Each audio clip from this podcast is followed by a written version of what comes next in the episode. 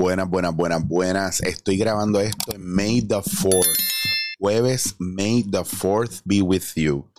Eh, ya tú sabes, celebración Star Wars. Recuerden darle subscribe, campanita si están en eh, YouTube y si están en Spotify for Podcasters. Que me está encantando cómo están manejando la plataforma. Le están tirando duro la posibilidad de hacerlo tipo YouTube con un alcance diferente, un revenue diferente.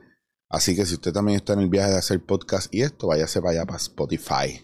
O, si usted está escuchando esto, véngase para acá, para Spotify for Podcasters, que está bien interesante. Bueno, Corillo, eh, para dos o tres que me dicen que yo me paso regañándolos, no, no te estoy regañando, es que soy pasional, me encanta hablar con mucha pasión y dedicación, y no, no es que estoy encojonado todo el tiempo, aunque a veces parecería que estoy encojonado todo el tiempo, ¿No te ha pasado a ti que ves a una persona que le va a pasar algo malo y le grita, no, cuidado, eh? Pues imagínate que en vez de ser eso porque te vas a caer o porque te vas a dar con algo o te van a hacer daño y te están avisando, pues yo lo estoy haciendo desde aquí a un nivel emocional. Y hay gente que desafortunadamente hablándole dulce no entiende. Tienes que gritarle y decirle coño, carajo, puta, bellaco, pendejo, chocha. Y tienes que hablarle fuerte y duro para que entiendan. Hay gente que no entiende desde un lugar de amor y de paz y de tranquilidad. Y hay gente que tú los miras a los ojos y entienden todo perfectamente.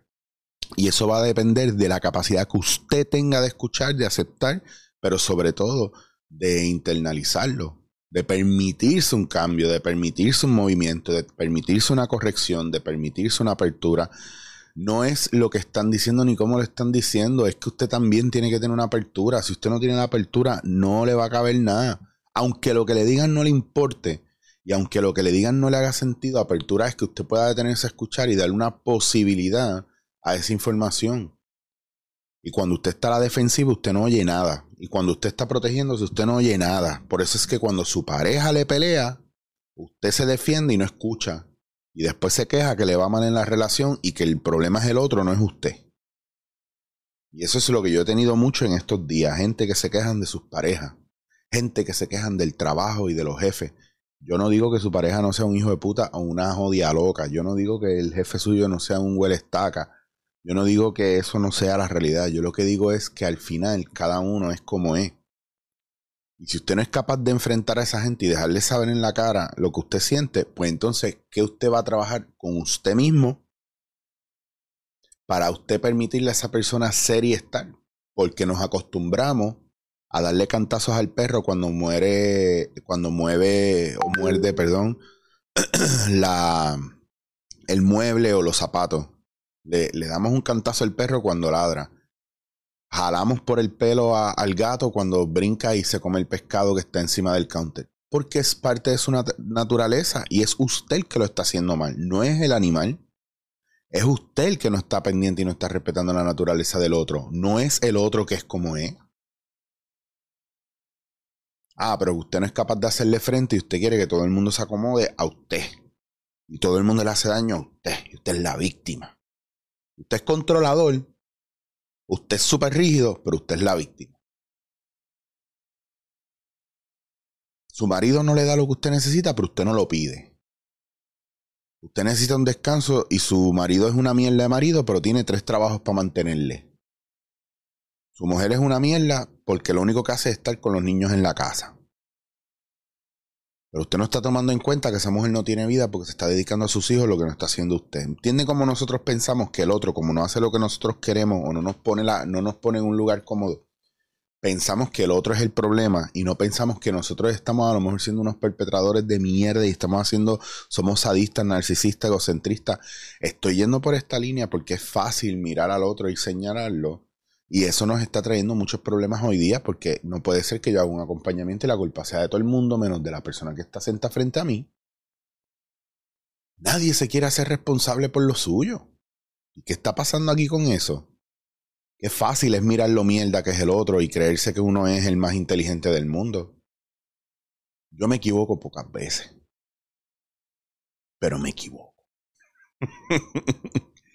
y no se lo digo desde un lugar de soberbia. Yo tengo unas líneas eh, con relación a la verdad. La verdad No hay una verdad absoluta para nosotros ahora mismo, nosotros no la entendemos. La única verdad que nosotros entendemos es hasta donde podemos alcanzar con nuestro entendimiento, la mirada del conocimiento y la sabiduría que tengamos.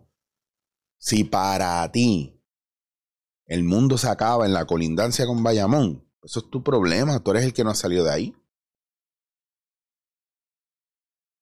Pero en el mundo hay otras cosas, de la misma manera que hay otras religiones y otras creencias.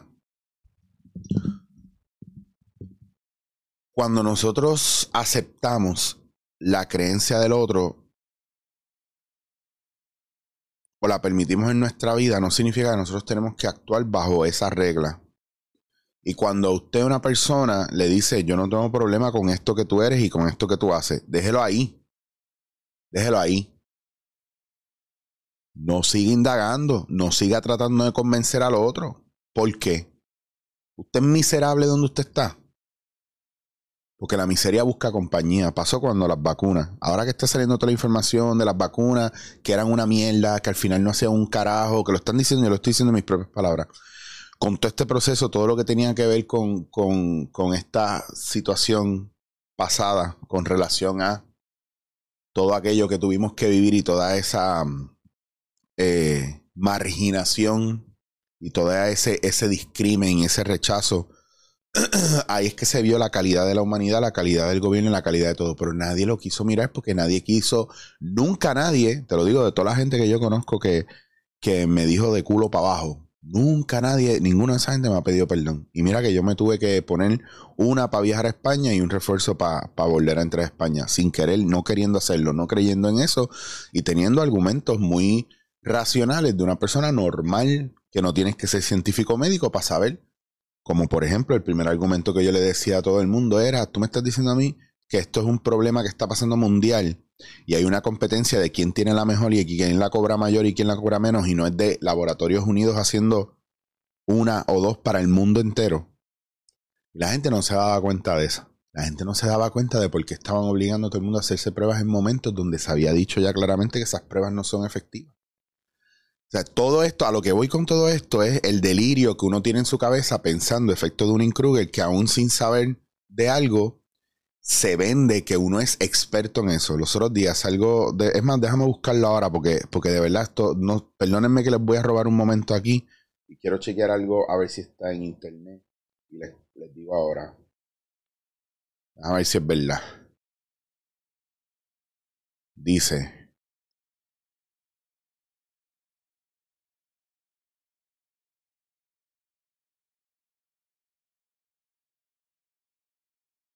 Pues mira, parece que sí. El tipo este tenía razón. Estaba en, estaba en el cine y viene un cabrón me dice, vi John Wick, que está brutal. Me encantó. Estuve sonriendo toda la película. Soy Ron Swanson. estoy viendo la película y cuando salgo estoy hablando con Raúl, mi pareja. Estoy hablando, ¿verdad? Y, sale un tipo y dice, Acho, eso viene a la parte 5 y ellos la grabaron. Eso está grabado ya.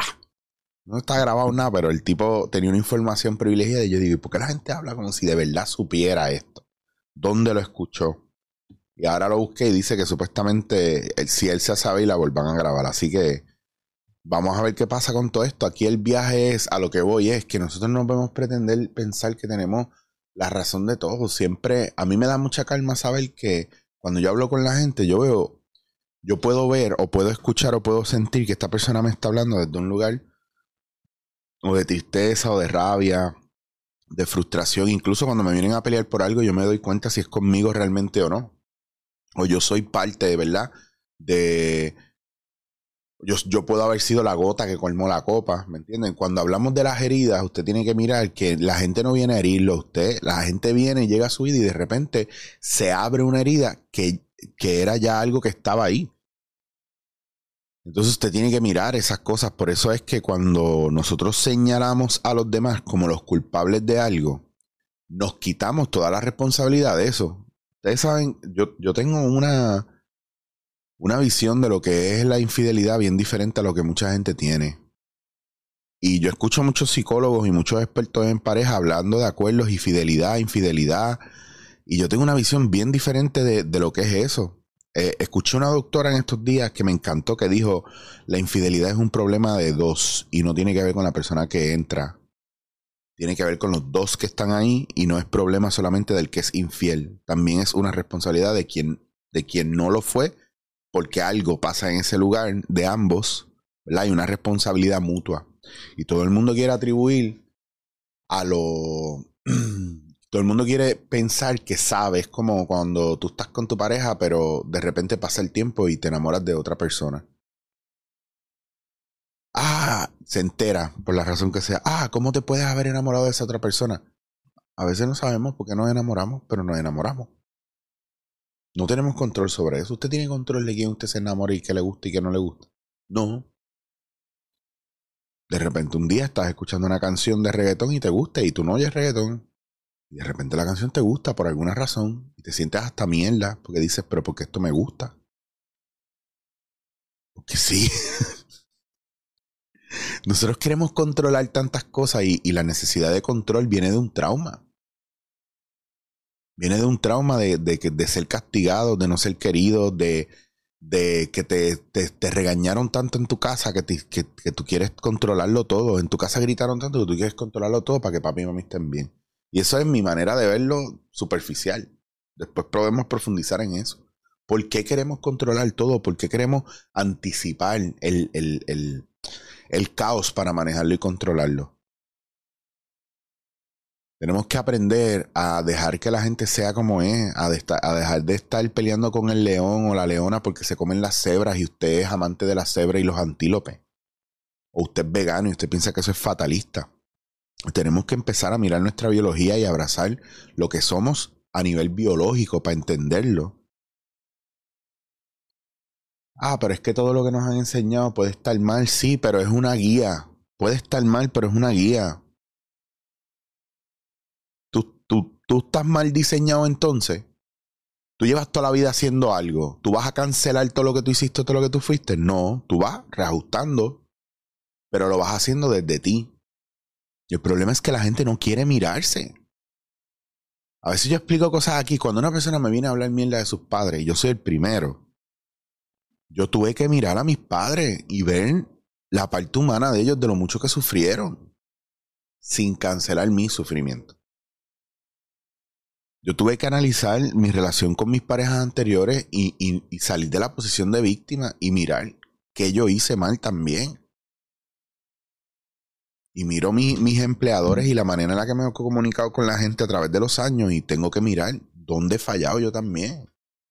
No para vivir cargando el yugo de, de ay, toda la vida, me da culpa, me da culpa. No, porque, porque tampoco voy a ir atrás a pedirles perdón a, cada uno, me va a tardar una vida eterna. También habrá gente que yo no sabré o que yo no sé que le he hecho daño de alguna manera, porque hay gente que tú respiras y le haces daño, pero eso es problema de ellos. Pero si es un poco mirar hacia adelante, como una frase que vi ayer en una serie, es, es como don't pay back, pay forward. O no, don't fight back, fight forward. No luches en contra o no luches hacia atrás, ¿verdad? Eh, fight back es como defenderte. Lo, lo, que pasa es que como el término es en inglés, suena más cabrón y hace más sentido. Don't fight back, fight forward. A veces a nosotros nos hacen cosas y queremos vengarnos de eso. Y gastamos nuestra energía en la venganza, pero no gastamos nuestra energía en movernos hacia adelante. Y creo que debemos invertir nuestra energía en movernos hacia adelante y no movernos hacia atrás, tratando de buscando que nos pidan perdón, buscando que nos que nos sanen esas cosas quienes nos hicieron daño. Quien te hace daño no te va a poder sanar. Quien te hace daño, adrede, no te va a sanar. Jamás en la vida. Jamás he visto yo a una leona, a un león, mordiendo un antílope y después pasándole la lengua para sanarlo. Entonces no, no luches contra eso. Invierte tu energía en luchar hacia adelante y moverte hacia adelante. Eso. Quien te hace daño no va a venir a sanarte.